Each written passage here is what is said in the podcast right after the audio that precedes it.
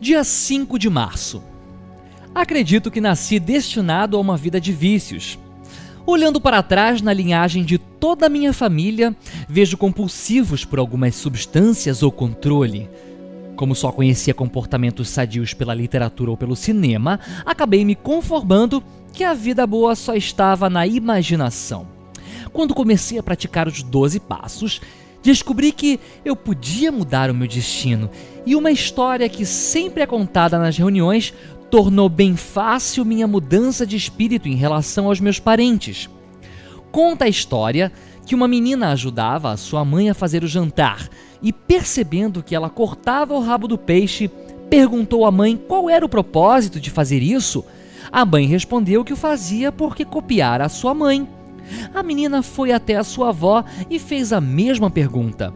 O que não satisfez sua curiosidade, pois a sua avó deu a mesma resposta. Para sua sorte, a bisavó ainda estava viva e lúcida, podendo assim a menina ter revelado tal segredo culinário que passava pelas gerações como o melhor manjar da família. A bisavó deu detalhadas coordenadas para garantir que a bisneta pudesse legar às gerações seguintes a receita espetacular que encantava a todos como se fosse um manjar dos deuses. Por fim, a menina conseguiu fazer a única pergunta que a inquietava na receita misteriosa. E a bisavó pensou por uns instantes, porque há muito já não cozinhava, e respondeu com uma alegre risada: Porque eu sempre cortava o rabo do peixe? Ah, sim, é porque tínhamos uma forma muito pequena e normalmente o peixe não cabia.